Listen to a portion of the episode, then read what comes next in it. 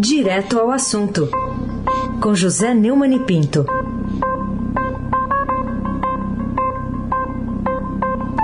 Oi, Neumani, bom dia.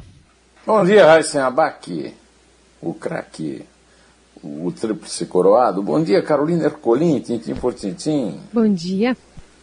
Bárbara Guerra, Almirante Nelson e o transatlântico no Suez. Afrânio Vanderlei, Clã Bonfim, Emanuel Alice Isadora. Bom dia, melhor ouvinte. Ouvinte da Rádio Eldorado, 107,3 FM. Aí se abaque, tríplice coroado, não brinca. Bom, Neumann, um dos destaques do noticiário de hoje, aqui do Estadão, é o pedido de licença, afastamento do cargo por 30 dias do prefeito de São Paulo, Bruno Covas, para tratar o câncer. O que, que, que você diz aí dessa notícia? É, o prefeito decidiu se licenciar do cargo por 30 dias para continuar o tratamento contra um câncer no sistema digestivo, que agora também atinge os ossos. Primeiro, temos que lamentar que tenha dado é, essa evolução, a doença. E segundo, cumprimentar o prefeito pela forma republicana como ele tratou essa doença. Ele nunca enganou ninguém, nunca escondeu, afastou aquela velha. Lembra da morte do Petrônio Portela, da morte do Tancredo? Quer dizer, aquela velha prática da política brasileira em que os políticos, em que os homens públicos escondem as suas condições biológicas. O prefeito disputou uma reeleição doente, muito doente. O câncer é uma doença grave. E ele nunca escondeu estava se tratando e nunca escondeu os resultados eh, das, dos exames. E agora, ele, para dar sequência à quimioterapia e imunoterapia, precisou se afastar do cargo. Isso aí não quer dizer que a gente não, não vai, vai ser obrigado a parar de, de, criticar a gestão dele. A gestão que agora vai ser tocada pelo vice-prefeito, que é uma figura bastante polêmica. Né? Mas o que eu queria chamar a atenção é que tem uma notícia hoje do UOL que é, é muito preocupante, né? que parte dos frequentadores é, dos parques da cidade de São Paulo parece acreditar que a pandemia acabou. Então, no domingo de sol, houve uma forte concorrência com os apelos por médicos e especialistas para ficar em casa e todo mundo foi para os parques. Mas o que eu queria chamar a atenção, a reportagem do UOL visitou dois parques nesse domingo, o Ibirapuera, gerido pelo Bias Parque, e o Piqueri, da responsabilidade da Prefeitura de São Paulo, ambos com grande número de pessoas. Eu também frequento parques e sempre encontrei os parques no fim de semana absolutamente desprovidos de qualquer tomada de providência. Não havia gente para tomar a temperatura na porta, não havia segurança. Tenho informações de pessoas que, que trabalham é, nesses parques que ganham miseravelmente, cinco, cinco, é, ganham salários abaixo da crítica. Né? E a verdade é que sem fiscais o desmazelo é total, além da falta de fiscalização das restrições no combate à pandemia, aglomerações, máscaras, higienização inexistente, medida de temperatura sem ser feita, a entrada, perigo para os frequentadores e com muita facilidade de entrada de marginais. Sem nenhum, inclusive também a falha da polícia, porque a polícia precisa estar nos parques também, né? É, frequentada pela população, e a população é o povo de São Paulo que paga o salário dos policiais e que paga os, é, os contratos com essas empresas que é, fazem, ou, ou melhor, não fazem o que tem de fazer nos parques. Carolina Colim, tintim por tintim. Queria que você falasse um pouquinho dessa experiência é, compartilhada aqui com os nossos ouvintes na edição de hoje, de brasileiros que estão lá no exterior e por lá a Covid já é coisa do passado ou está tá quase se tornando. É, eu tenho, é, dois, eu tenho familiares né, em Milão, na Itália e Barcelona, na Espanha e acompanho muito de perto. Eu tenho um, uma filha em Milão, uma filha em, em Barcelona e três netos em Milão e um neto em Barcelona. Né? E agora aqui com o Brasil ultrapassando a marca dos 400 mil mortes pela Covid-19, uma média de mortes acima de 2 mil pessoas por dia, e a vacinação atrasada, embora tenha saído agora a notícia que até o fim do ano vão vacinar é, todos os adultos com idade que precisam ser vacinados, os brasileiros que moram no exterior já estão testemunhando a vida voltando ao normal né, em diversas partes do mundo onde a pandemia está sob controle. Cidades que tiveram um lockdown rigoroso no ano passado, como Sparks, no interior dos Estados Unidos, estão com a vacinação avançada e já protegem jovens de 16 anos. Em Pequim, segundo a reportagem do Estadão, é, onde a peste começou, as crianças têm aulas normais. O comércio está bombando e a economia cresce aceleradamente no primeiro semestre. Trimestre de 2021, o PIB chinês avançou 18,3% em relação ao mesmo período do ano passado. No Brasil, nós estamos com 14 milhões e 400 mil desempregados e o idiota do Paulo Guedes está comemorando a volta do emprego. E o idiota do senador Flávio Bolsonaro reclamou das da aglomerações nas sessões presidenciais da CPI do Senado, mas comemorou as aglomerações nas ruas de várias cidades do Brasil. Embora não tenha sido aglomerações espetaculares. Se alguém quiser me contestar, dizer que foram, que houve grande público, pode contestar aí, viu? É, nas ruas de várias cidades do Brasil, manifestações pro papai. Daí é possível concluir sobre o amor da família mentira. Fake news total. Inclusive vi aí o caso do uso de imagens das manifestações de milhão em 2013 como se tivesse ocorrido antes. Que vexame, né? que vergonha ali. Aliás, o, o Estadão, por falar em Flávio Bolsonaro, fez um editorial primoroso hoje sobre o, a coincidência das famílias Bolsonaro e Fidelis. Né? É, tudo em família. O Bolsonaro parece estar indo para o partido do Levi Fidelis. O Estadão fez um editorial muito duro dizendo o fato de que Bolsonaro pode vincular seu imenso peso institucional a uma legenda nanica com nenhuma representação no Congresso, dá a exata medida da miséria do sistema partidário. Há hoje 33 partidos registrados na Justiça Eleitoral, uma aberração óbvia. Mudanças normativas implementadas a partir de 2016 deverão reduzir esse número nas próximas eleições, mas grande parte dos partidos ainda se presta somente a representar seus donos. Pois é exatamente isso que deseja Bolsonaro, um partido que defenda os interesses pessoais de sua parentada e nada mais. Ou, como dizia Roberto, Erasmo Carlos, no seu grande sucesso, um partido para chamar de seu. Né? Aliás, os brasileiros que moram fora do país estão atestando a diferença entre a gestão pública competente desses países e a do capetão sem noção e seus asseclas, que só pode ser chamada de uma indigestão. Raíssa Abac, o craque. Neumann, é, queria um comentário seu também sobre uma reportagem hoje do, do Marcelo Godoy, no Estadão, que aponta que militares da Ativa é, fizeram aí 3.400 tweets políticos em dois anos. O que, que você diz? Muito boa a matéria do, do Marcelo Godoy, companheiro aí da redação do Estadão, né? Acho que foi feita uma pesquisa em contas de 115 militares da ativa ligados ao ex-comandante do Exército General Eduardo Vilas Boas.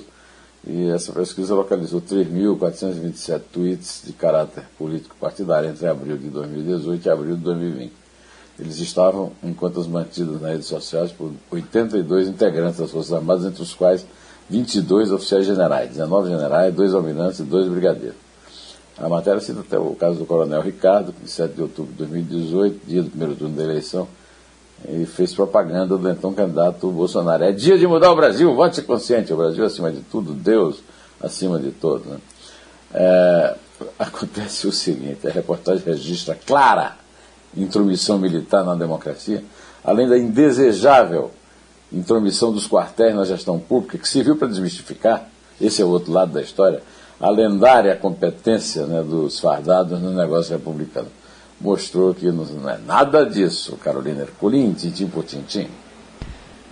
Que novidades o depoimento de Monique Medeiros trouxe para o inquérito da Polícia Civil e do Ministério Público do Rio ao confessar que ela e o namorado, o vereador Jairo Júnior, montaram uma versão fantasiosa das circunstâncias da morte do seu filho Henri Borel, de 4 anos. É, lá na cadeia, a Monique Medeiros da Costa e Silva mãe do menino Henri Borel Medeiros, de 4 anos, morto em 8 de março, afirmou ter combinado com o namorado, o médico e vereador Jair de Souza Santos Júnior, é, uma versão inventada sobre a morte do filho. O documento de 21 páginas foi divulgado ontem pelo Fantástico da TV Globo. Segundo Monique, a versão contada sobre o que aconteceu naquela madrugada no apartamento que os três dividiam, num condomínio da Barra da Tijuca, teria sido uma orientação do advogado André França Barreto, que defendia o casal no inquérito em que são acusados, os dois, de homicídio duplamente qualificado. Eles estão presos temporariamente há 26 dias é, pelo crime. É, já era hora da Ordem dos Advogados do Brasil esclarecer aos senhores é, afiliados, né? a obrigação do advogado é contar a verdade dos fatos. Ele tem que defender todo cidadão, mesmo um bárbaro, um monstro assassino como o, o Jairo Júnior, tem direito a ter um advogado de defesa. Agora, o advogado mentir, ele está descumprindo uma regra, mas a OAB virou um sindicato de advogados e, de fazer jogo político, agora com um presidente, o, o, Santa Cruz lá do PT. Então, já era hora da, da OAB esclarecer que, mesmo defendendo os seus clientes, o advogado tem que contar a verdade, tem que estimular que conte a verdade. É, na verdade, essa carta da Monique é uma denúncia. E ela precisava ser, ter, é, calar né, lá na OAB, cair na OAB. É, Raíssa Abac, o craque. Bom, queria que você falasse um pouquinho também de uma entrevista que você fez, foi publicada nessa semana, com o professor da USP, José de Souza Martins. Interessante ele falar da, da subida ao poder de aventureiros, né, Neumann? O título é O Brasil Profundo, segundo José de Souza Martins. José de Souza Martins eu considero um gênio, um professor da USP.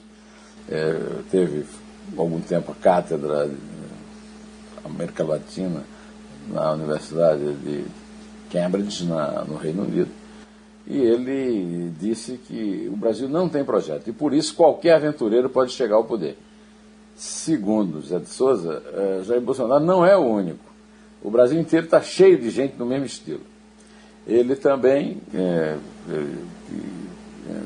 foi o protagonista da, do vídeo dessa semana da série Neumann Entrevista no YouTube, que eu reproduzo no, no portal do Estadão é, manifestou a esperança de que apareçam candidatos na eleição de 2022 capazes de apresentarem alternativa para o eleitorado que seja um projeto para o Brasil.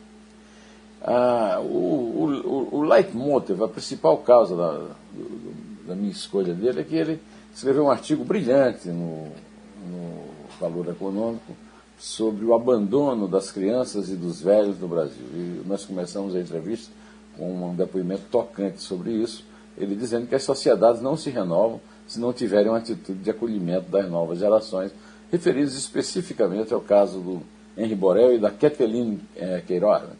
Rocha, desculpa, a menina de seis anos que foi morta pela mãe e pela namorada da mãe, vulgo madrasto. Carolina Ercolim, tintim por tintim. Bom, queria que você falasse também um pouquinho sobre a sua série, né, do Dois Dedos de Prosa, que você publicou, traz revelações de quem e por qual motivo? As revelações. É, antes eu queria é, avisar que essa entrevista do Zé de Souza está na, na capa do, do, portal do Estadão hoje. Da mesma forma, o protagonista da série Dois Dedos de Prosa da Semana foi o segundo melhor jogador da Copa do Mundial de 1970 no México. Era o Gerson de Oliveira Nunes, o canhotinha de ouro, que desmentiu uma versão muito antiga de que teria havido pressão da ditadura militar na campanha do tricampeonato mundial da seleção brasileira em 70. Vocês vieram aqui para jogar, segundo ele, diziam os dirigentes da CBD na época, que hoje é CBF. Né? É, o Gerson contou histórias da sua carreira, é uma entrevista, não é bem uma entrevista, é um papo gostoso, né? É, eu brinquei com ele que eu disse que eu vi quando ele quebrou a perna do Vaguinho, quando ele jogava no São Paulo e o Vaguinho no Corinthians. Né? Aí pedi para ele contar, foi uma jogada casual, né? Mas no peruano de La Torre não foi não. Ele entrou para quebrar mesmo. Aí ele disse: Olha, os meus mestres, Zizinho, estava mal de mestre, não, né? Eu não vou perguntar para a Carolina que ela não, não tem assim o, o, o currículo futebolístico seu, né? Mas Zizinho, ah. Jair da Rosa Pinto e Didi não estava mal, né? Ela entende. Ensinaram sim. que se não der para responder a altura no jogo, é só planejar para o jogo seguinte. Foi o que ele fez. O Delator hum. jurou para o próximo jogo, mas na, lá no México, foi o jogo Brasil e Peru no México, de, ele jogou, mas o Delator não. Atualmente o Gerson é comentarista da Rádio Tupi do Rio e é um youtuber de sucesso, está chegando aí nos 300 mil inscritos. Né? É, ele foi campeão em todos os clubes por onde passou e ficou revoltado com esse negócio de escolher melhores jogadores de todos os tempos, sem Garrincha, Kubala nem Mazopus. No final do programa emocionou-se muito, chegou a chorar ao falar do trabalho de sua Fundação Canhotinha, que ajuda menores carentes na cidade onde nasceu e vive até hoje, Niterói. Eu não perco um comentário do Gerson sobre o jogo do Flamengo, onde ele começou como é, na base, né? Com Modesto Bria e Newton Canegal, que ele elogia muito. Mas agora não é mais hora de falar de futebol.